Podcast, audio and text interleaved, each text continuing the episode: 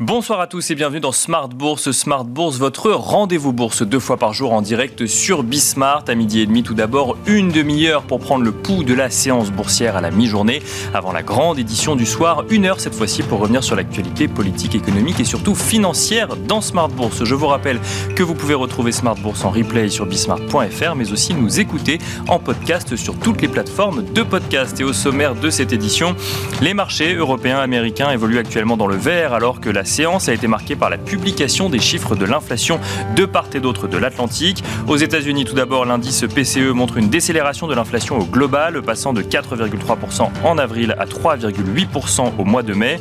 Une décélération que l'on constate également dans sa version core, la plus suivie par les banquiers centraux, qui passe de 4,7% en avril à 4,6% au mois de mai. En mensuel, cette même inflation core passe de 0,4% en avril à 0,3% au mois de mai. Et aux États-Unis, toujours, on note que les revenus des ménages américains augmentent encore légèrement. Ils progressent de 0,4% sur le mois de mai après 0,3% au mois d'avril, tandis que les dépenses de ces mêmes ménages décélèrent sur la période. Et puis inflation toujours, mais en zone euro, cette fois-ci la progression des prix accélère également en juin dans sa première estimation. Elle passe de 6, de, elle décélère, pardon, euh, la progression des prix décélère en juin. Elle passe de 6,1% en mai à 5,5% en juin. L'inflation sous-jacente, elle progresse cependant légèrement sur le mois. Elle passe de 5,3% en annuel en mai à 5,4% en annuel en juin. On note dans le détail que les prix de l'énergie continuent à reculer, tandis que l'alimentaire progresse de plus de 11%. Le secteur des services affiche lui aussi une progression des prix donc en progression, euh, une progression de 5, 4% contre 5% en annuel le mois précédent. Nous commenterons ces chiffres et leur incidence sur les stratégies des banques centrales dans un instant dans Planète Marché. Nous reviendrons également sur ces marchés actions très concentrés de part et d'autre de l'Atlantique où une poignée de valeurs capte une majorité des flux et réalise donc une majorité de la performance. Parmi ces valeurs, Apple qui a franchi aujourd'hui pour la deuxième fois les 3000 milliards de dollars de capitalisation boursière, un niveau que le titre avait déjà franchi au début de l'année. Nous décrypterons donc dans Planète Marché les dynamiques de marché à l'œuvre dans un instant avec nos invités. Et enfin, dans Marché à thème, le dernier quart d'heure thématique de Smart Bourse, nous reviendrons sur le sommet qui s'est tenu à Paris la semaine dernière en vue d'un nouveau pacte financier mondial entre pays du Nord et pays du Sud. Euh, un nouveau pacte financier nécessaire notamment face au surendettement d'un certain nombre de pays en développement et face aux enjeux de la transition climatique. On se retrouve tout de suite sur le plateau de Smart Bourse.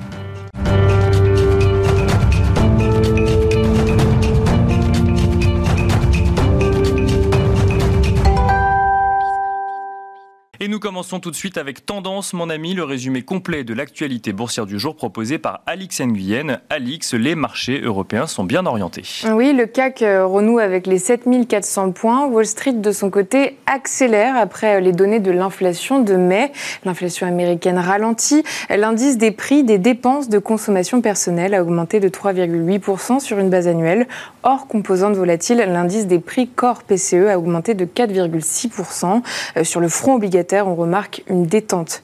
Et puis à noter euh, que pour le mois de juin, l'indice de confiance des consommateurs du Michigan ressort supérieur aux attentes. Avant cela, et plus près de nous, on découvrait qu'en juin, euh, le taux d'inflation annuel de la zone euro a poursuivi sa baisse. Il tombe à 5,5% grâce à un net reflux euh, des prix de l'énergie. Dans l'alimentation, la hausse des prix à la consommation reste cependant particulièrement élevé à 11,7%. Du côté des valeurs européennes, à Francfort, Adidas et Puma grimpent alors que Nike a raté le consensus sur son bénéfice au quatrième trimestre. L'entreprise indique s'attendre à une croissance de ses revenus nulle ou faible. Nike s'efforce toujours d'écouler ses importants stocks de marchandises, des stocks qui ont érodé sa rentabilité. Et puis aux États-Unis, Apple a brièvement franchi les 3000 milliards de capitalisation, un cap déjà franchi en cours de séance au tout début de l'année 2022. Euh, depuis le début de l'année, Apple a vu son action bondir de pas moins de 45%. En six mois, elle a gagné plus de 900 milliards de dollars de capitalisation boursière. Aux Pays-Bas, à présent, Alix, ASML est sous pression. Et oui, le gouvernement néerlandais annonce de nouvelles règles visant à limiter les exportations de certains équipements de semi-conducteurs. Une annonce qui s'inscrit dans un contexte de pression de Washington sur ses alliés. Pour rappel, Washington souhaite restreindre les ventes de semi-conducteurs à la Chine. Les nouvelles règles en question obligeront les entreprises produisant des équipements destinés à la fabrication de puces à obtenir une licence avant toute exportation. Elles doivent entrer en vigueur le 1er septembre. À noter qu'ASML a déclaré ne pas avoir l'intention de modifier ses prévisions financières suite aux nouvelles règles. Voilà donc Tendance, mon ami, le résumé complet de l'actualité boursière du jour proposé par Alex Nguyen.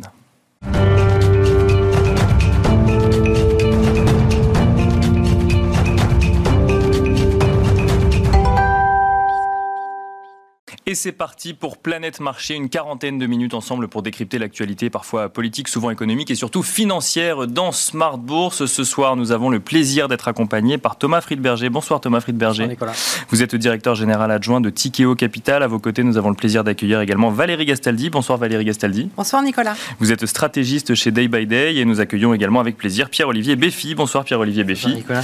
Vous êtes gérant et économiste chez Boussard et Gavaudan, fondateur également de l'association L'écho à On va commencer avec vous, Pierre-Olivier Béfi. On donnait il y a un instant les chiffres de l'inflation donc en zone euro et aux États-Unis qui viennent clôturer quelque part une semaine euh, chargée en indicateurs économiques. Des indicateurs économiques globalement bons si on met de côté le sujet Allemagne avec un IFO un petit peu décevant et un sujet inflation allemande sur lequel on pourra revenir.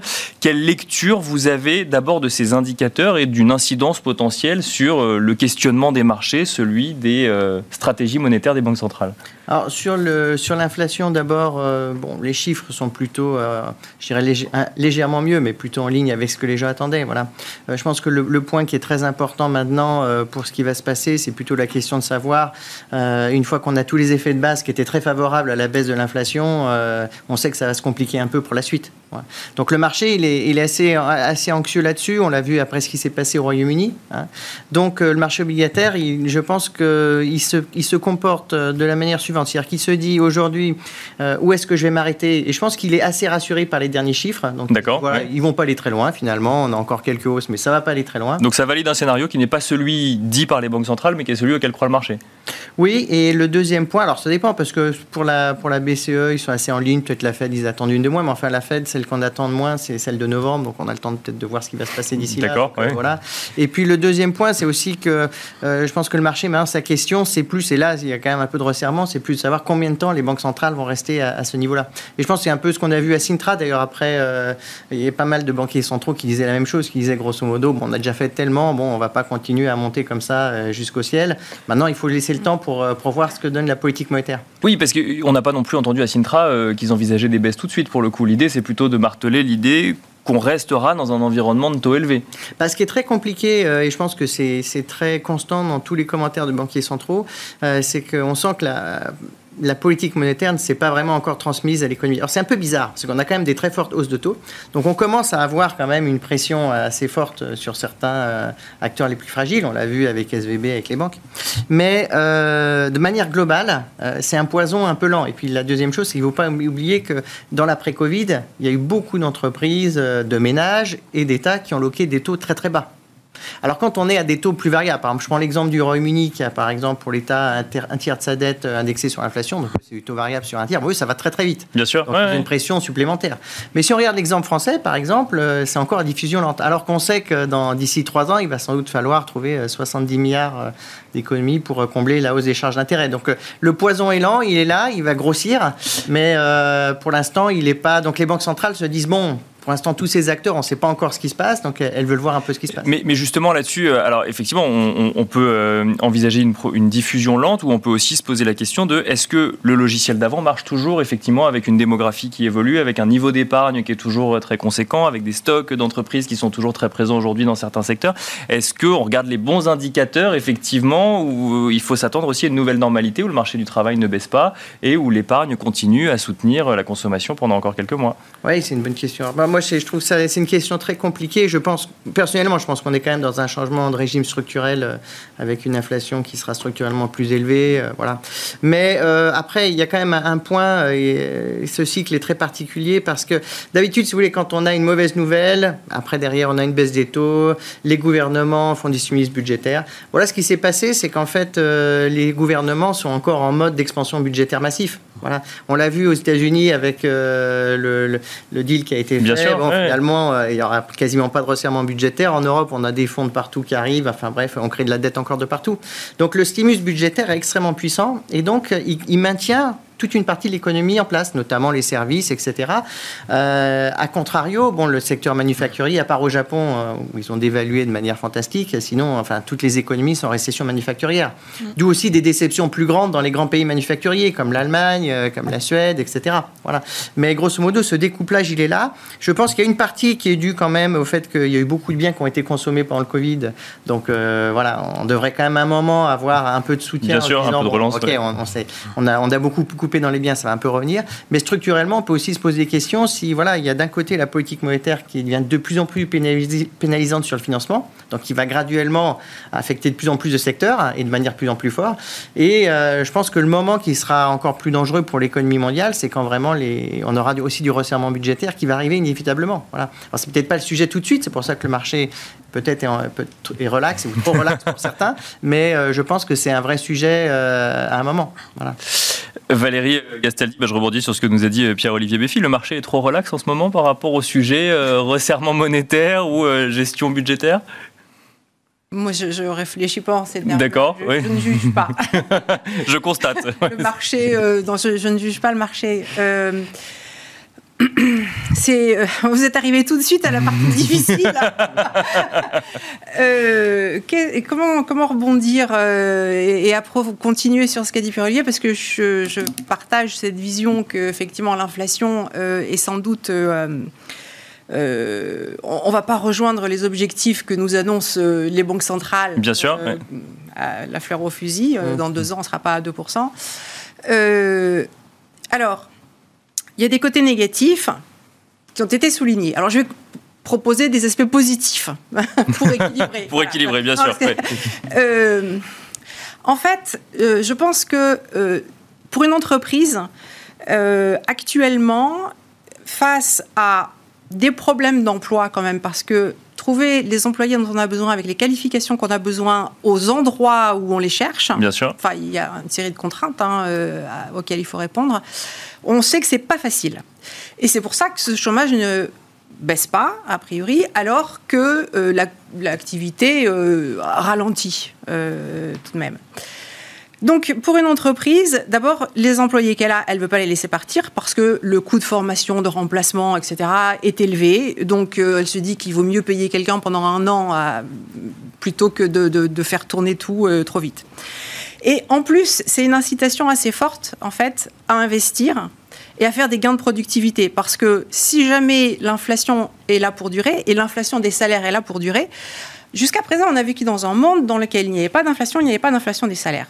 Donc, les baisses de gains de productivité, c'était pas si difficile à gérer pour une entreprise, parce que pour satisfaire ses actionnaires, bah, elle empruntait à bas, elle rachetait ses actions, elle retournait de l'argent aux actionnaires, et puis elle touchait pas au salaire. Euh, et tout ça, finalement, ça marchait d'un point de vue boursier, ce qui est le mandat qu'ont les chefs d'entreprise, c'est de faire un peu le, cours de bourse. Hein, euh.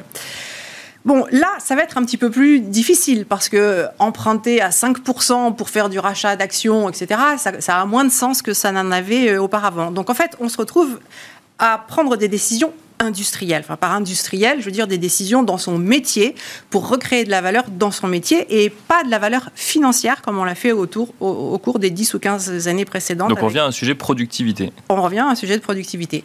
Et c'est pour voir le côté positif, je suis tout à fait d'accord qu'on peut aussi le modérer, etc. Mais je viens apporter un autre son de cloche. Euh, et finalement, c'est ce qui peut nous arriver de bon, parce qu'on sait très bien que euh, si on veut réellement relancer l'économie pour plusieurs années et pas juste vivre des plans euh, de, de, la, largesse des gouvernements. Euh, il faut que ces entreprises euh, investissent et qu'on trouve des nouveaux modèles de développement auxquels il va falloir rajouter des nouveaux modèles sociaux de distribution parce que si ça passe par de l'intelligence artificielle et peut-être donc moins de main d'œuvre pour faire même les tâches de beaucoup de tâches de service ou de, du tertiaire que l'on connaissait, il faut quand même que ces gens continuent de consommer.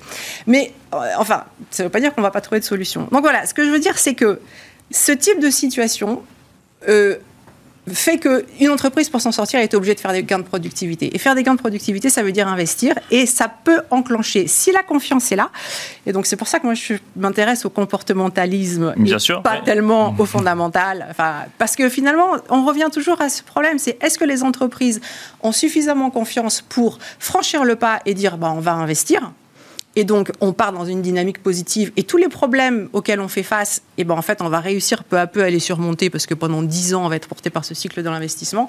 Ou alors, il n'y a pas de confiance. Et là, les problèmes de dette, les problèmes bancaires, tout ça, ça nous écrase. Et on part pour euh, une, décennie, une deuxième décennie perdue, je dirais. Parce qu'après 2008, on a eu une décennie perdue. Ce sujet confiance, euh, il est central, mais ça n'a pas l'air d'être la préoccupation des banques centrales ah bah, aujourd'hui. Elles ne sont pas là pour parler de non, ça. Non, mais c'est quand même regardé de près par les marchés. Donc euh, c'est. y a... une banque centrale, elle ne parle pas des marchés. Enfin, non, bien sûr. Système bancaire. Effectivement. Mais donc ça joue quand même sur la confiance qu'on peut avoir vis-à-vis de la croissance d'une d'une économie comme comme les États-Unis ou la zone euro pour une entreprise Je crois que c'est plus difficile à décoder la confiance que ce que disent les banques centrales. Les banques centrales, bien sûr, elles sont là pour euh, euh, établir une confiance dans la monnaie, dans la stabilité du secteur financier, euh, oui, mais la confiance dans le futur, c'est pas la banque centrale qui la décide. Hein parce que sinon elle ne disparaît bien sûr, Bien sûr, bien sûr. non, mais je veux dire, l'incidence sur euh, la croissance d'un pays ou d'une zone en lien effectivement avec des décisions monétaires peut jouer sur la confiance d'une entreprise à euh, décider d'investir sur les prochaines années. Euh, peut-être que ça se joue en sens inverse. Enfin, la confiance, elle oui, de, de, de tous les éléments du, du système, donc euh, de vous, de moi, de l'entreprise, euh, des, des, gens qui sont euh, des gouverneurs des banques centrales, de, de, plein de choses. Elle est complètement diffusée dans, dans, la société. Et, et, en fait, pour moi, il y a justement des périodes qui sont plus propices à cette confiance que, que d'autres. A priori, on est plutôt dans une période où... La confiance repart elle doit revenir. Euh, on n'y est pas encore. Mais, on l'attend. Bah oui, quand, quand, euh, quand on a aussi ces, euh, ces situations de conflits extrêmement forts dans les sociétés, comme on l'a actuellement, on est un peu au fond, de, au fond du trou. Donc on, il y a un moment où on reconstruit quelque chose, où on reconstruit un modèle et où on a à nouveau un avenir. bon, en fait, elle est toujours venue. Hein. bien, sûr, bien sûr, bien sûr, J'observe le passé, ce qui s'est passé dans, dans, l'histoire, euh, et l'homme a cette particularité que il s'en sort. Enfin, il, rebondit. Il, il, y a des, il, y a des, groupes, il y a des leaders, il y a, il y a des voilà, il y a, une histoire, il y a des cycles qui se répètent avec des moments où euh, il y a des conflits parce que la confiance se dissipe et puis d'autres où les choses s'améliorent, etc. Donc, euh, avec plusieurs strates dans le temps.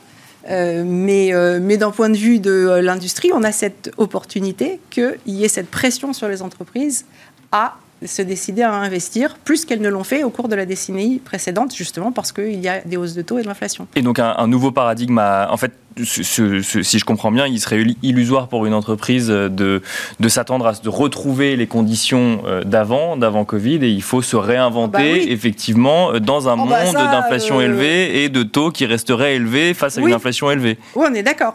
Oui. ça, c'est une certitude, ça. Ah bah, pour moi, oui, c'est une certitude. Après, euh, je on, peut en débattre. Thomas Friedberger, avant peut-être de passer aux entreprises et à la saison des résultats, sur le contexte macro, que ce soit de part et d'autre euh, de l'Atlantique, qui sont, alors certains disent sur deux cycles différents, d'autres euh, militent plutôt sur le fait que les États-Unis sont en avance de phase vis-à-vis de la zone euro. Quelle lecture vous en avez avec les chiffres qu'on a eu cette semaine, mais de manière plus globale également? Bah, sur le cycle d'investissement, je pense qu'on tout a été dit là pour le coup. Alors je vais le redire avec d'autres mots, mais on rentre dans une phase de temps long. C'est-à-dire que euh, pendant 35 ans la, ou 40 ans, même la baisse des taux euh, continue et la, mondialisation ont fait que euh, la création de valeur économique s'est faite principalement par euh, génération de d'efficience.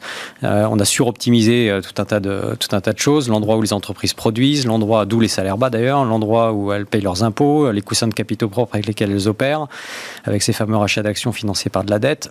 Et là, le, les tensions entre les US et la Chine, puis la crise de la Covid, puis la guerre en Ukraine font qu'on passe dans un cycle de remontée de taux d'intérêt, de démondialisation, de relocalisation des écosystèmes qui oblige les entreprises à générer de la valeur financière, non pas par création d'efficience, mais par création de résilience. Et ça, ça va les forcer à investir. Clairement, elles doivent investir pour créer cette résilience-là dans la transition énergétique, en adressant euh, l'efficience énergétique de leurs bâtiments, de leurs euh, process industriels, de leur flotte, euh, parce que si elles ne le font pas, elles ne seront pas compétitives, parce que leurs coûts, par ailleurs, ont augmenté elles doivent investir dans la cyber, elles doivent investir, les États doivent investir dans la défense, etc., etc. Donc création de résilience. Donc on repasse dans un temps long.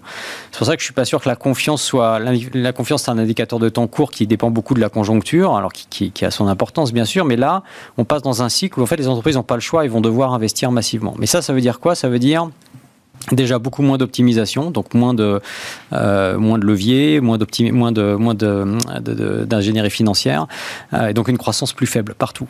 D'accord. Euh, sauf peut-être dans les endroits où justement où les, vendeurs de pelles de la résilience, dans la transition énergétique, dans la cyber, etc. où là il y a peut-être des méga tendances de, croissance, mais la croissance doit ralentir. Et c'est plutôt une bonne nouvelle d'ailleurs, puisque ce cycle-là de, de, 40 ans, il a quand même mis le climat dans le mur, les inégalités aussi, et puis il y a quand même une mauvaise allocation de capital, donc on Bien retrouve sûr, le SLG là. Euh, donc c'est pas forcément une mauvaise nouvelle. Là, où c'est compliqué, c'est que euh, on assiste dans ce cadre-là, et parce qu'il y a un aspect structurel à l'inflation, je suis assez d'accord avec ça, pour des raisons démographiques, pour des raisons de mix énergétique et pour des raisons de démondialisation qui est inflationniste. Euh, les banques centrales et les gouvernements pour la première fois depuis ce cycle de, baisse des taux du milieu des années 80, qui date du milieu des années 80, sont dans un désalignement d'intérêt total, euh, où les banques centrales doivent combattre l'inflation. Et ils le disent, euh, le marché ne veut pas trop l'entendre, mais... Ça, ils le disent, oui. Cette inflation, elle est beaucoup plus euh, structurelle que, que, ce que, ce qu'on veut bien penser.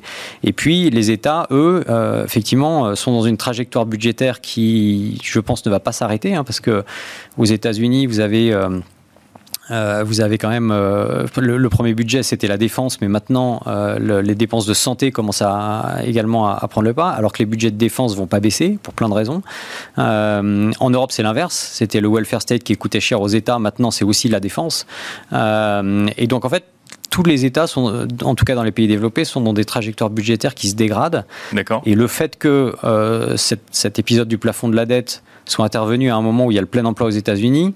Bon, on était tous très contents que le plafond de la dette soit, soit plus un problème. Enfin, c'est quand même assez inquiétant parce que d'ici à la fin de l'année, euh, l'État, le, gouvernement va quand même émettre, le Trésor va quand même émettre plus d'un trilliard de T-bills Bien sûr, à 5% de rendement, ce qui va assécher la liquidité. Et moi, ce qui m'inquiète plus, c'est pas tellement le débat entre inflation et récession, qui est ce qu'il est, et tout le monde a son avis là-dessus. Et je pense c'est pas le plus gros sujet d'inquiétude aujourd'hui. Le plus gros sujet, c'est la liquidité. C'est qu'on est dans une crise de liquidité qui nous arrive dessus et qui, euh, qui va être assez compliqué à gérer. Du, fait des politiques budgétaires des, euh, des États bah, Du fait que euh, les, les, gouvernements vont, sont obligés d'émettre beaucoup de dettes, qu'il n'y aura plus assez de croissance probablement pour absorber cette dette. Hein, et donc, on, va, on, va, on va avoir des, des, primes de risque plus élevées, une volatilité plus élevée, une incertitude plus élevée, un financement de l'économie réelle qui sera un peu plus compliqué parce que si c'est pas les banques centrales et si c'est pas la, la, Chine qui achète la dette des États, il ben, faudra bien que quelqu'un l'achète et à quel prix et, euh, et, et, comment. Et quand ils achètent ça, ils ne financent pas l'économie forcément euh, réelle. Euh, et donc, il faut, il faut, bon, nous on prend ça comme une opportunité, hein, apporter de la liquidité à des gens qui en ont besoin. Bien sûr. mais il ne faut pas se leurrer, ça se fera avec plus de des primes de risque plus élevées, plus de, volatilité et il va falloir avoir une sélectivité beaucoup plus forte qu'avant. Si, je comprends bien hein, ce que, ce, que vous dites, et je caricature peut-être un peu, mais les entreprises sont sur, face à la nécessité de se réinventer. Et pour cela, il va falloir, pour cela, il va falloir investir euh, beaucoup, donc potentiellement emprunter un petit peu plus cher et trouver justement euh, ces capitaux dans un contexte où euh, la liquidité va être beaucoup plus complexe. C'est là que la, la, vertu paiera, c'est-à-dire que les entreprises qui, enfin les meilleures entreprises, hein, euh, celles, qui, euh, celles qui ont une bonne allocation de capital, des bons retours sur capitaux investis, des bonnes équipes de management qui ont une vraie vision, pas celles qui changent d'avis toutes les, toutes les trois semaines, bah, celles-là bah, pourront continuer à financer dans le temps long euh, leur croissance. mais celles qui ont été plus imprudentes, plus agressives, avec des murs, de la dette à, des murs de la dette qui se présentent, les murs de la dette qui se présenteront en 2024, ils vont être assez compliqués à, franchir. Hein. Euh, donc, donc, grande sélectivité et donc euh, prime aux asset managers Profitabilité, qui seront être sélectifs euh, et discriminants. donc, le temps de l'allocation de capital laisse sa place au temps de la sélection de valeur, très clairement pour nous. Pierre-Olivier Béfi, j'allais enchaîner sur la saison des résultats, mais bon, on parle des entreprises, on peut en parler, parler de la saison des résultats, mais ouvrir un petit peu en réaction à ce qui, qui vient d'être dit. On a quand même effectivement bon, ce, cette échéance euh, dans quelques jours à présent où on va euh, donc découvrir les résultats du, du second trimestre, notamment des, des, entreprises du S&P 500. Qu'est-ce qu'on y regarde dans le contexte qu'on vient d'évoquer actuellement? Sur, le, sur les résultats, je pense que le, discours des entreprises est un peu en train de changer. Jusqu'à présent, c'était euh, qu'est-ce qui arrive à passer les plus grosses hausses de prix, on va dire ça comme ça. Euh, maintenant, c'est qu'est-ce qui fait du cost-cutting? On est revenu un peu dans cette thématique-là. Donc, c'est les entreprises qui font des gains de productivité, etc. C'est un peu le, son de cloche qu'on commence à entendre. Donc, c'est pour ça que le marché, pour l'instant, il se dit bon, je vais avoir moins d'inflation, je vais avoir euh, moins de capacité à augmenter mes prix, mais dans le même temps, on va faire on va pouvoir couper les coûts, etc. Voilà. Donc c'est un donc les marges seront préservées. Voilà.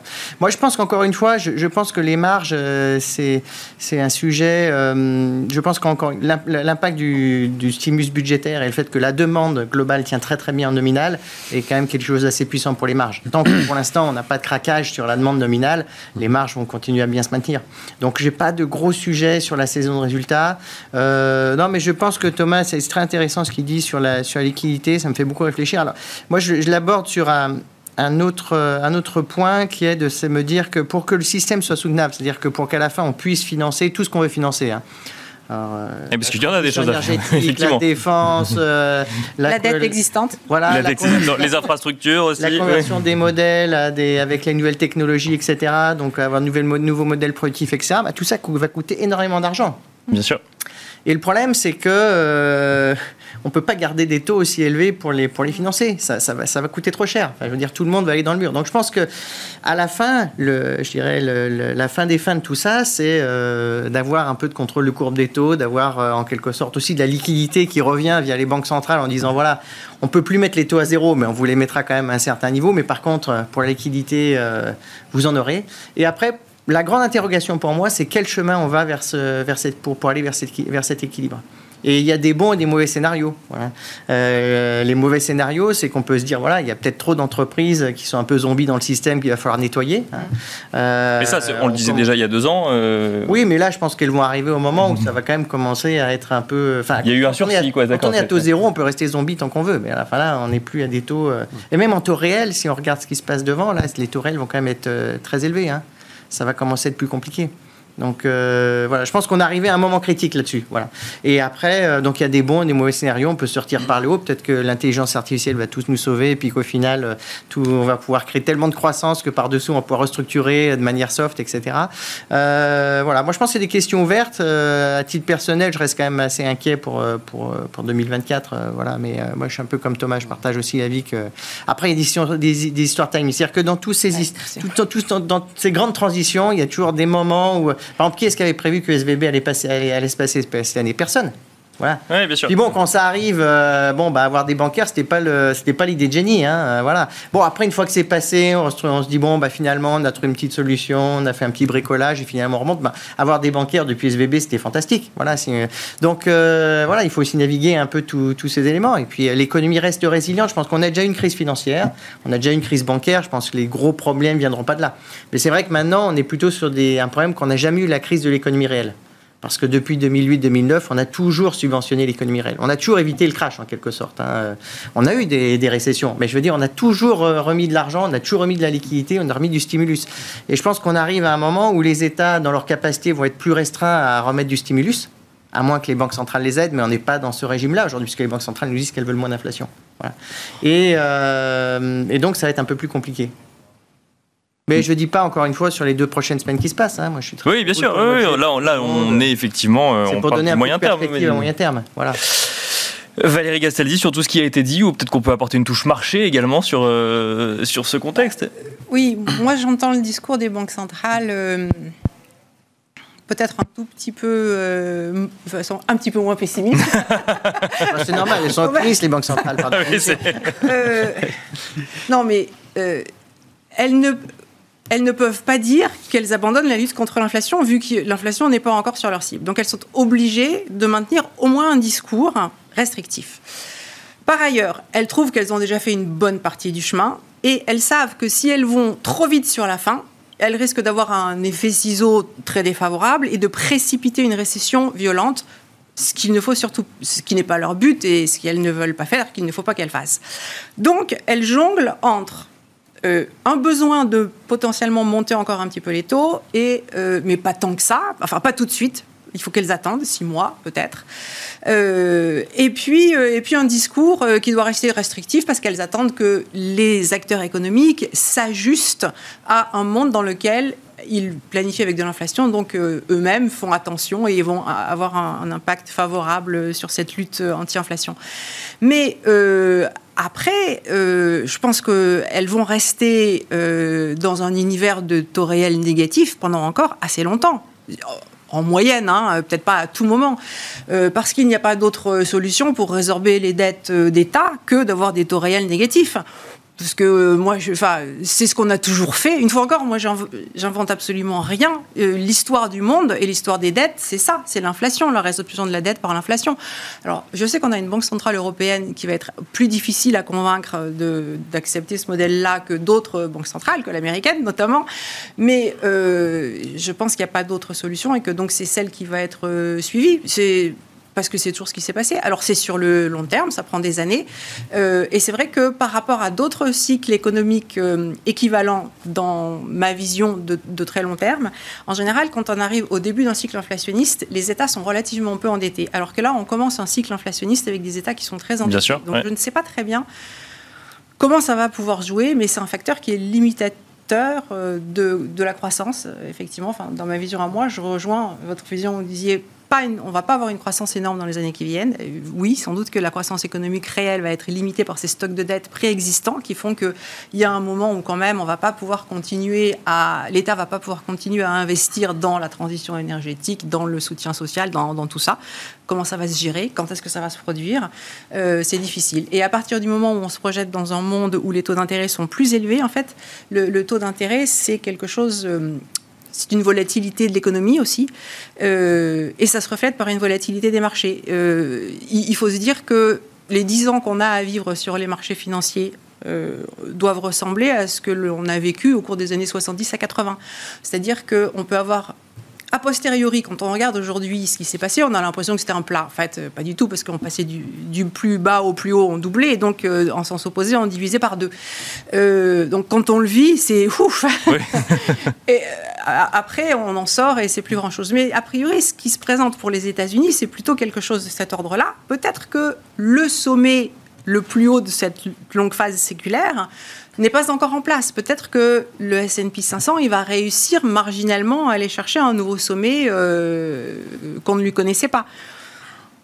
Après, selon la façon dont... Euh, il y a un moment où l'Europe va surperformer les États-Unis, parce qu'il y a un moment justement où c'est les secteurs value qui vont clairement prendre le dessus. Bon, je pensais que ça allait être plus tôt, et là, ce qui s'est passé au cours des derniers mois m'a donné tort. Est-ce que... Euh, mais bon, on a... Je ne sais pas si j'ai complètement mhm. tort pour l'année 2023 euh, et si c'est la croissance qu'il faut jouer pour la deuxième partie de l'année ou si la deuxième partie de l'année va revenir sur, euh, la, sur la value. Euh, au-delà des, des, indices, c'est. Enfin, justement, ces indices, mais surtout ces marchés très, très concentrés. Très concentrés. Comment est-ce qu'on l'analyse aujourd'hui? Enfin, ils sont semi-concentrés. ils sont peut-être plus concentrés. En fait, ce qui est, est fulgurant, c'est qu'une fois encore, on a ces, euh, ces fangs, certaines de ces fangs en tout cas, qui ont repris le devant de la scène et euh, on a les projecteurs braqués sur eux, et ils font toujours une grosse pondération sur les indices américains, etc. Quand je regarde le marché européen, je sais que les indices de small cap ne sont pas, vraiment pas sexy. Mais euh, quand je regarde la participation sectorielle, ben, les secteurs, il y a une vraie rotation parce que, tiens, le retail, enfin, donc la distribution, euh, je, sais pas, moi j'étais à l'école il, y a très longtemps et quand même on m'apprenait que bah, la distribution ça vivait euh, de la trésorerie hein, euh, et que quand les taux montaient, bah, la distribution ça devait monter. Bah oui, je, suis vachement étonné que les gens n'aient pas acheté la distribution il y a un an. J'ai eu tort pendant un certain temps sur ce secteur, mais là ça explose. C'est des toutes petites valeurs, les valeurs de la distribution pourtant les biotech, ça va pas du tout en revanche. Bien sûr. Mais, mais euh, alors l'immobilier, c'est des petites valeurs, ça va pas du tout. Euh, le tourisme, c'est toutes petites valeurs en bourse, c'est toutes petites capis. Oui, bien sûr. Euh, ça va très bien, ça se reprend. Enfin, ça va très bien. Ça avait pris beaucoup de retard, mais cette année, ça va très bien.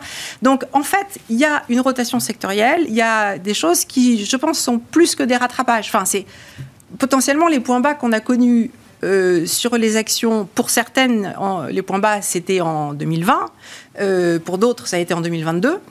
Euh, mais c'est peut-être euh, des points bas euh, relativement durables quand mais même. Mais ça veut dire quoi Dernière question peut-être avant de passer à Thomas Friedberger, mais c'est qu'il y a deux marchés, il y a la lévitation des méga caps et ensuite effectivement des bah, rotations sectorielles sur. C'est dont on parle beaucoup, mais moi je trouve qu'en dehors de ces méga caps, donc quand on regarde le marché européen, finalement il y a une rotation sectorielle qui n'est pas ridicule et que je trouve plus importante que celle qu'on a eue avant 2020 fin 2021, euh, début 2022. Voilà, parce que euh, jusqu'à un peu après Covid, bah, c'était croissance, croissance, croissance, croissance, croissance, croissance. Voilà, il fallait avoir euh, du luxe, puis du luxe, puis, puis des techs aux États-Unis, et puis c'était tout. Alors que là, maintenant, c'est un petit peu plus compliqué.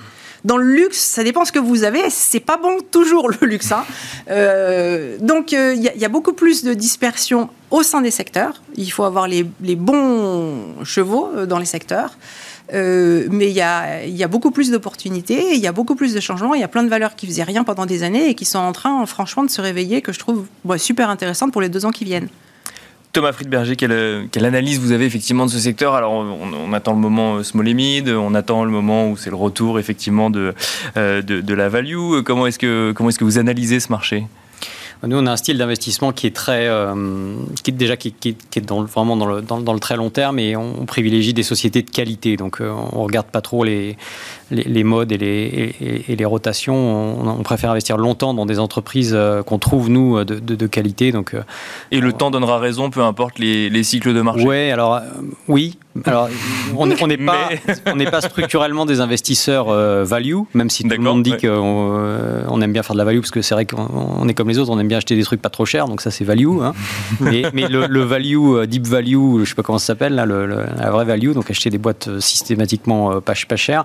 Il y a David Einhorn, le, gérant de, fondateur de Greenlight aux, aux États-Unis, qui est un des meilleurs gérants au monde, avec un track record incroyable sur plus de 30 ans, qui a dit en fait, le, le et je sais pas s'il a raison ou tort, mais c'est intéressant ce qu'il dit. Il dit en fait la structure du marché fait qu'aujourd'hui l'investisseur value a beaucoup moins de chances de de performer qu'avant parce que euh, avant il suffisait de trouver avant les autres une bonne euh, un bon dossier value et puis les autres euh, les autres fondamentaux regardaient ce que vous faisiez et puis vous dit ah bah en fait il a raison on achète. Mais aujourd'hui il n'y a plus les autres. C'est-à-dire qu'aujourd'hui le marché il est drivé par la gestion passive le retail et les machines. Et donc lui il dit aujourd'hui vous pouvez avoir raison en prenant une valeur value mais si vous êtes le seul parce que tous les autres c'est des machines ou du retail qui regardent ce qui, ce qui se dit sur les réseaux sociaux donc qui bien sûr qui dépendant des effets de mode ou euh, de la gestion passive, bah, en fait, vous pouvez rester euh, tanké avec votre truc pas cher pendant. Vous avez raison, mais c'est tout. Voilà. Et donc, ça, c'est ce qu'il dit. Alors, je, moi, je trouve ça intéressant à mentionner. J'ai pas d'avis là-dessus, mais en tout cas, sur les sociétés de qualité, pour le coup, celles qui arrivent justement, euh, Père le, le, disait, à, passer les coûts aux consommateurs, à passer l'inflation aux consommateurs parce qu'elles font des produits de qualité qui sont incrémentalement un peu plus chers parce que c'est des petits, des, des, petits objets qui sont vendus ou des petits biens de consommation qui sont vendus partout dans le monde, euh, euh, pas, pas, pas, trop cher. Euh, c'est plus ça notre, notre, notre, notre, style de gestion. Après, sur la concentration, effectivement, moi je trouve qu'elle est assez forte. Hein, C'est-à-dire que le, aux États-Unis, bon, les fonds, c'est de nouveau au-dessus de 20% du S&P 500. Euh, je crois que c'est plus de 40% du Nasdaq, je crois. Et puis euh, en Europe, même ça, c'est assez nouveau parce que sur le stock 600, les fameux granola, là, les 11, euh, les, les 11 valeurs européennes, je crois que c'est 25% du stock 600 maintenant. c'était, ça n'avait jamais été le cas avant. Donc ça, ça masque quand même une dispersion par ailleurs assez, assez, massive, mais on a l'impression que, on a l'impression qu'elle, qu'elle, enfin en tout cas, elle est masquée par ce, bien sûr. ça. Et donc effectivement, aux États-Unis, il y a ce thème de l'intelligence l'intelligence artificielle va euh, pomper euh, le sang de tout le reste. donc, euh, c'est sûr que Nvidia, qui doit traiter à 30 fois les ventes, quelque chose comme ça, ou, enfin, qui, a fait une, augmentation de capitalisation boursière le 25 mai de 185 milliards de dollars, ce qui est plus que 20, 20 années de, de, revenus accumulés. Ben, bon. Mais l'intelligence artificielle ne peut pas expliquer à elle seule la concentration des, marchés de part et d'autre. Non, mais c'est des effets de. L'année dernière, on parlait que de métaverse, maintenant plus personne n'en parle. Maintenant, c'est l'intelligence artificielle. Bon. ce qui est assez étonnant d'ailleurs, parce que justement, quand, quand, il y a une liquidité abondante, on peut comprendre la, création de bulles comme ça. Euh, quand il y a une liquidité qui est en train de, se, de, s'assécher, c'est beaucoup plus surprenant. Donc il faut, vraiment que ça soit des, des tendances, euh, en tout cas des croyances très ancrées. Bien sûr. Alors c'est vrai que l'intelligence artificielle avec ChatGPT, il se passe quelque chose. Maintenant, est-ce que ça va, euh, est-ce que ça va révolutionner nos vies au point qu'il euh, n'y aura plus que ça euh, Ce qui semble, enfin quand vous regardez le S&P, c'est ça que ça vous dit. Hein. Et, ça nourrit aussi les espoirs de productivité dont on parlait tout à l'heure. Il y a peut-être. Oui. Et ça, ça se fera pas du jour au lendemain non plus. Et, et voilà. Et après, nous, je, on est beaucoup interrogé sur ces sujets-là. évidemment que l'intelligence artificielle va beaucoup nous aider dans nos process de, nos process notamment de reporting de, de, de, middle office, d'automatisation de tâches, etc. Mais euh, a priori, en tout cas, tant que je serai là, une intelligence non humaine ne prendra pas de décision d'investissement. Et au contraire, je pense que le facteur humain, euh, auquel on croit beaucoup chez nous, va créer beaucoup de valeur dans les années, euh, dans les années qui viennent, parce que euh, je prends notre exemple, quand vous êtes le seul prêteur en, dette privée, euh, ce qui est le cas dans, 80% des dossiers euh, qu'on traite, le fait d'avoir un dialogue direct avec l'émetteur et de pouvoir anticiper ses problèmes, parce que vous êtes tout seul avec lui autour de la table, au lieu d'avoir 15 personnes qui vont regarder la doc et, et, appliquer ce qui est écrit dans la documentation sans, se parler, ça, ça, crée une valeur énorme. Même chose dans l'immobilier, quand vous connaissez votre locataire, bah, vous lui envoyez pas un huissier quand il paye plus son loyer, vous lui parlez avant, il va dire bah, j'ai un problème, on en parle, on essaie de réaménager, etc. Et dans le private equity, c'est évidemment euh, absolument crucial d'avoir cette relation humaine. Et avec la relocalisation des marchés, la, à mon avis, la fin de la mondialisation, on va retomber là-dedans. Et donc l'intelligence artificielle, ok, pour automatiser plein de trucs, mais la valeur financière, vous verrez qu'elle va se créer avec du facteur humain. Pierre-Olivier Béfi, on, on, finit avec l'intelligence artificielle? Oui, non, je trouve que sa conclusion était déjà fantastique. Hein, euh, non, non, non, moi je partage, je partage cet avis-là. Euh, euh, non, mais sur l'intelligence artificielle, j'ai pas grand chose à dire. Il y a beaucoup de choses qui sont dites. Euh, à titre personnel, je pense aussi que c'est quelque chose, euh, c'est un process d'optimisation. Voilà. Après, je, suis aussi d'accord que la place de l'humain va rester euh, prépondérante. D'ailleurs, heureusement que ça, c'est, encore le cas. Mais je, non, je voulais juste peut-être revenir sur un autre point qui est, je trouve que le Japon est intéressant en ce moment. Voilà. pour le coup, sur encore des taux réels négatifs, etc. Parce que c'est le seul pays qui arrive à, enfin, qui garde des taux super bas. Enfin, ils ont une politique, un policier mix qui est fantastique. Ils font pas trop de dettes, ils font pas trop de dettes publiques. Bon, ils en ont mhm. beaucoup, hein. Mais bon, euh, je veux dire, les déficits sont assez contraints, alors que nous, on, enfin, on balance du pognon euh, avec le quoi qu'il en coûte. Ça, enfin, ça fait depuis le, Covid a donné une espèce de bouffée d'air au gouvernement pour qu'il fasse n'importe quoi. Donc là, on est encore dedans, euh, etc. Puis on trouve toujours une raison. Hein. C'est la guerre. Il y a la révolution énergétique à financer. Enfin, on trouve une raison pour dépenser de l'argent. et, et en même temps, voilà, ils ont une politique monétaire qui est très cohérente avec l'idée de fournir euh, de manière euh, infinie de la liquidité au système, avec en plus une restructuration de la dette publique qui va arriver très très vite, parce que quand on commence à avoir les niveaux d'inflation qu'ils ont, en taux réel, ça va commencer à baisser assez significativement. Voilà. Et je trouve que les, autres pays développés sont un peu éloignés par rapport à ça. Même avec un, un Nikkei qui, qui, est un peu en dessous de 30% de performance depuis le début de l'année, ça reste quand même euh, une terre d'opportunités intéressantes en matière d'investissement? Ben oui. Quand on fait les bonnes politiques macro, à la fin, ça va marcher. Hein et je pense qu'eux, ils, font, vraiment les bonnes. Alors après, on peut toujours dire, voilà, il faudrait peut-être quand même qu'ils remontent un peu euh, leur cible de Tolon, etc. Oui, bon, ça, c'est de l'ajustement. Mais finalement, sur le fond, ils font quelque chose de très bien. Alors que nous, on va essayer bientôt de, combattre une inflation, euh, voilà, où finalement, on pourrait vivre avec 3% d'inflation pour qu'on cherche à être à 2, hein, je veux dire, il faut arrêter le délire. Voilà, donc, euh, et si elle est plus structurelle, c'est pas grave qu'on en ait un peu plus. Et en plus, ça sera très bien, on est endetté de partout, etc. Et puis, contrairement à nous, bon, le Japon, ça a commencé à des niveaux de valorisation extrêmement bas. Nous, tout est cher. L'immobilier était cher, euh, euh, les jeunes n'arrivaient plus à se financer, etc. Enfin, il y a des choses, il y a des restructurations qui sont plutôt bonnes d'ailleurs pour le futur. Hein. Les, marchés actions, les PE, euh, voilà. Quand on a des taux à 5% sur le 10 ans américain enfin 4% sur le taux américain à 10 ans, bon, des PE de 20, ça commence à faire très très cher. Hein. Donc voilà. Un mot, un, mot de conclusion, Pierre-Olivier Béfi, sur cette association L'Éco à venir oui, alors j'en dis un petit mot, comme ça, ça me fait un peu de retard en 20 secondes.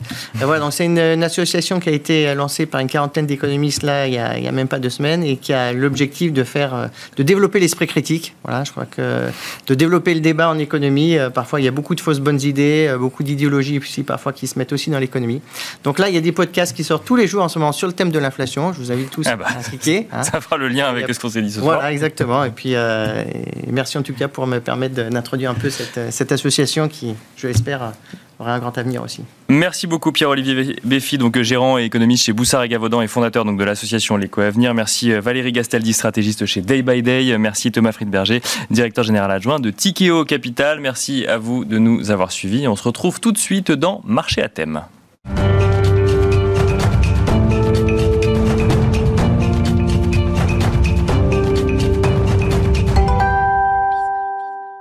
Et nous enchaînons à présent avec Marché à thème, le dernier quart d'heure thématique de Smart Bourse. Nous allons revenir sur un sommet qui s'est euh, tenu à Paris la semaine dernière. Le euh, sommet en vue d'un nouveau pacte financier mondial entre euh, pays dits développés et pays dits en développement, notamment pour faire face au surendettement des pays, d'un certain nombre de pays en développement, mais aussi face aux enjeux liés à la transition énergétique et notamment climatique. Pour en parler, nous avons le plaisir de recevoir sur le plateau de Smart Bourse Michel Rumi. Bonjour Michel Rumi. Bonjour Nicolas. Bienvenue sur le plateau de Smart Bourse. Vous êtes économiste chez SPAC. Alors on va parler d'un nouveau euh, pacte financier mondial, ou en tout cas d'espoir d'un nouveau pacte financier mondial, parce que tout n'a pas été réglé effectivement euh, la semaine dernière. Avant euh, d'aller sur ces nouvelles propositions, peut-être un mot rapide sur le système que l'on connaît actuellement, celui qui est en place, ce système qu'on appelle le système de Bretton Woods. Oui, oui, oui. Bah, cette question va nous ramener à nos vieux cours d'économie euh, du passé et en même temps, je dirais, c'est très évocateur.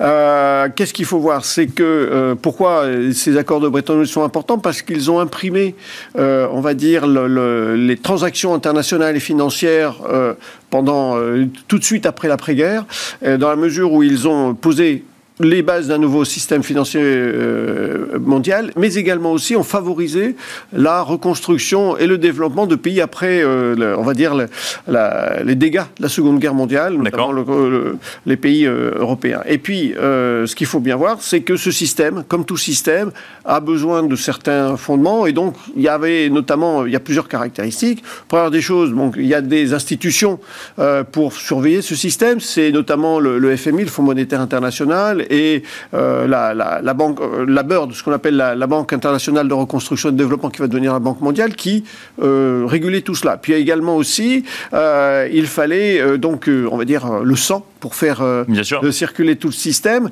Et donc, on, on, s'est basé sur l'once d'or, Troy, qui équivalait à 35 dollars, le, le, 35 dollars américains. Oui, bien sûr. Et ce qui faisait, c'est que comme les États avaient euh, déterminé leur monnaie en fonction de, poids d'or, eh bien, implicitement, ils étaient euh, euh, arrimés, on va dire, au, dollar, d'une certaine manière. Et puis, il y avait aussi un taux de change qui était fixe mais ajustable, c'est-à-dire qu'il y avait des parités fixes, mais on pouvait fluctuer à, avec plus ou moins 1%.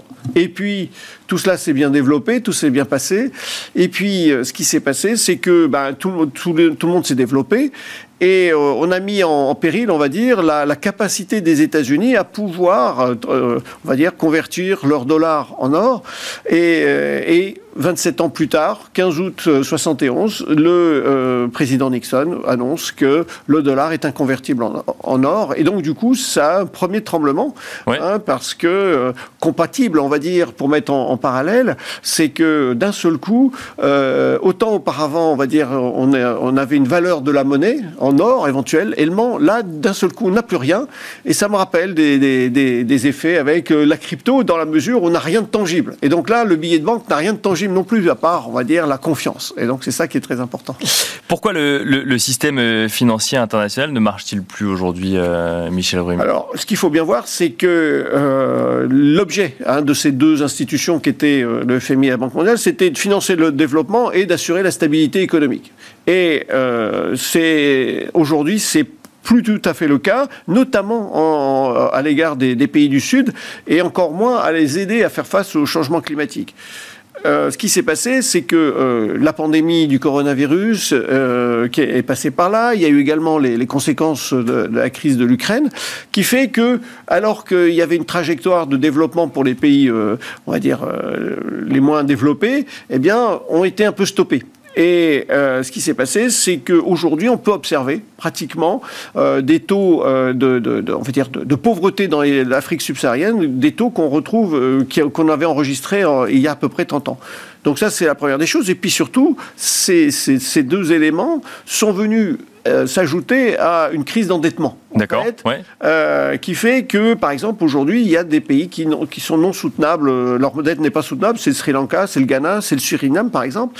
Et en fait, ces pays, certains pays, dépensent plus à rembourser cette dette qu'à investir, on va dire, pour maintenir à flot leurs leur services publics, voire à lutter contre le développement climatique. Mais vous pourriez me dire, mais oui, mais le développement climatique n'était pas un enjeu de, de 1945. Donc, tout cela fait que aujourd'hui, il faut une révision totale de notre logiciel, on va dire de pensée, et certaines études montrent qu'il faudrait, euh, pour aider uniquement les pays du Sud, à peu près 2000 euh, milliards de dollars par an jusqu'en 2030 pour justement euh, permettre à, ces pays du Sud de réduire leurs émissions et s'adapter aux nouveaux, on va dire, éléments et faire face aux premiers pertes et préjudices déjà subis. 2000 milliards de dollars par an, est-ce que c'est tenable, envisageable, ou alors est-ce qu'il faut plutôt réfléchir du côté de la restructuration des dettes, euh, Michel Rumi Alors, la restructuration des dettes, euh, c'est une bonne chose. Alors, ce qu'il faut voir, c'est qu'il euh, y a eu déjà des initiatives qui ont été déjà lancées depuis l'an 2000 à peu près. c'est l'initiative des pays pauvres très endettés. Il y a aussi l'initiative d'allègement de, la dette multilatérale. Tout ça, c'était aux, alentours des années 2000. Et puis, avec le Covid, eh bien, euh, les, pays du G20 ont, on va dire, adopté l'initiative de suspension des dettes, c'est-à-dire que la dette n'était pas annulée vis-à-vis de ces pays, mais on ne payait pas les, on payait que les intérêts. Et puis, euh, tout cela, en fait, ces initiatives revenaient du, du à l'initiative, on va dire, du Club de Paris, grosso modo. Mais aujourd'hui, le grand problème de la restructuration de la dette, c'est qu'il est beaucoup plus complexe, parce que euh, les pays en, voie de développement se sont ouverts à de nouveaux créanciers bilatéraux qui ne font pas partie du euh, Club de Paris, mais qui sont, on va dire, des, émetteurs privés, des, aussi des pays émergents. Et c'est ça qu'il convient de, noter, parce que c'est ce qui rend plus complexe, on va dire, la restructuration de la dette. Et donc, dans cette perspective, 2000 milliards, par an, euh, ça peut repenser beaucoup, mais au regard des sommes mises par les pays pour, euh, lors de l'année 2020 face au, Covid, on a dépensé près de 28 000 milliards de dollars. Donc 2000, c'est vraiment un peu, on va dire. Mais le sujet, c'est juste une question d'argent? Non. Ce qu'il faut bien voir, c'est que euh, on ne va pas gagner d'argent avec à financer la transition écologique. L'objet est surtout d'au moins de ne pas en perdre. Parce que ce qu'il faut bien voir, c'est que la transition écologique et tout, on va dire, le changement climatique, tous les pays vont être touchés par ce phénomène. Donc, il faut faire telle manière que euh, l'impact soit le moins lourd possible pour chacun. Et l'idée, c'est de pas dépenser plus, mais de dépenser, on va dire, mieux. Et euh, le problème est qu'aujourd'hui, euh, la, la, Banque mondiale, les banques multilatérales de, développement euh, financent, on va dire, des, des projets euh, d'éoliennes, de, de, on va dire, de, on va dire des, des, centrales photovoltaïques. Bien mais c'est pas, mais c'est pas, on va dire, des choses que ce sont des choses qui peuvent être faites par les, les, institutions financières. Oui, bien sûr, bien sûr. Et c'est ça qui fait. Donc, il serait bien que les, ces entreprises et ces, ces banques de développement accompagne on va dire, dans une certaine mesure, les, euh, euh, les pays dans leur restructuration et tout. Donc, ce qu'il faut bien voir, c'est pas une question d'argent, c'est de mieux dépenser et parce que tout le monde va être euh, touché. Donc, se dire qu'on va être exclu de cela, c'est complètement erroné. Est-ce que, ou alors, enfin, la question qu'on peut se poser aussi, c'est que si on réfléchit à un nouveau pacte donc euh, au, niveau mondial, un pacte financier au niveau mondial, est-ce que ça a un intérêt? Est-ce que c'est une nécessité pour les pays dits du Nord, les pays dits développés? Alors là, on sort un peu de la phase un peu économique, puisque euh, en fait la crise n'est pas qu'économique, elle est aussi géopolitique, euh, dans la mesure où euh, aujourd'hui on s'aperçoit, et je ne vais pas rentrer dans un terrain qui est un peu difficile, c'est que on voit par exemple que la Russie n'est pas toute seule, puisque les pays africains, l'Amérique du Sud, les Moyen-Orient n'ont pas condamné, ils n'ont pas dit pour ni contre la Russie. Et donc il y a une certaine défiance vis-à-vis des pays du Nord, de l'Occident, sur fond de promesses non tenues. En fait, on reviendra peut-être tout à l'heure. Et donc cette cassure, c'est de plus en plus agrandi ces derniers mois parce que on a, euh, ces pays ont trouvé de l'argent pour aider l'Ukraine et ils n'ont pas trouvé, ou ne trouvent pas d'argent pour aider euh, les pays développés, à, euh, moins développés à, faire face à leurs dettes. Donc il y a une certaine, je dirais, défiance et c'est ça qui fait, c'est qu'on se tourne vers d'autres, je dirais, d'autres partenaires et c'est ça le risque. Le risque, il est en fait de ce qu'elle se détourne du système monétaire international mis depuis Bretton Woods et se tourner vers d'autres systèmes, comme on l'a vu, notamment la Chine.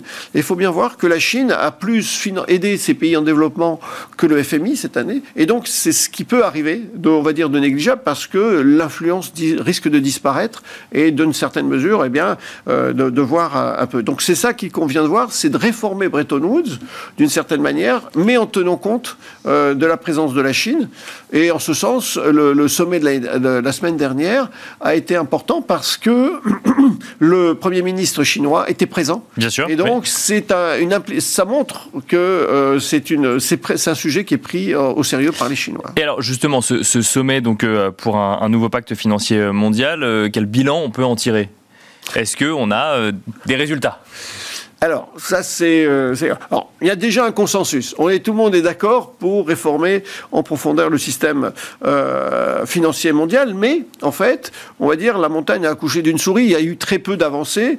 Euh, l'idée, c'est que euh, tout ce qui a été fait, c'était, on va dire, la, répétition de vieilles promesses qui ont été recyclées. C'est-à-dire que euh, en 2009, on avait dit oui qu'il faudrait amener 100 milliards de dollars par an chaque année pour, on va dire la, pour les pays. Et on est arrivé pour la première fois cette pratiquement 12 ans après. Euh, ce qui s'est passé aussi, c'est que euh, y a eu 100 milliards de dollars en DTS à euh, à destination des pays du Sud. Et ça, c'est une promesse de 2021. Donc on voit qu'il n'y a pas eu de, on va dire, on a la répétition de promesses, mais l'argent neuf, il n'y en a pas eu, puisque, et c'est ça qui est très important dans une certaine mesure, c'est que toutes les taxes qui pouvaient prévaloir sur les taxes financières internationales, sur les avions, sur le transport maritime, eh bien, n'ont pas abouti. Donc il y a une certaine, un, certain, une certaine déception. Bien sûr. Et euh, ce qui fait qu'il n'y a pas d'argent neuf pour le, la crise climatique qui, qui risque de nous arriver bientôt très rapidement, que, que faut-il en penser de, de, cet immobilisme, hein, si je comprends bien, sur le sujet? Bah, En fait, ce qu'il faut bien voir, c'est que euh, ces appels à, renouveler le, système monétaire financier international euh, n'est pas nouveau. Parce que depuis la mondialisation, on voit que ça, il y a beaucoup de, de, de, chaos.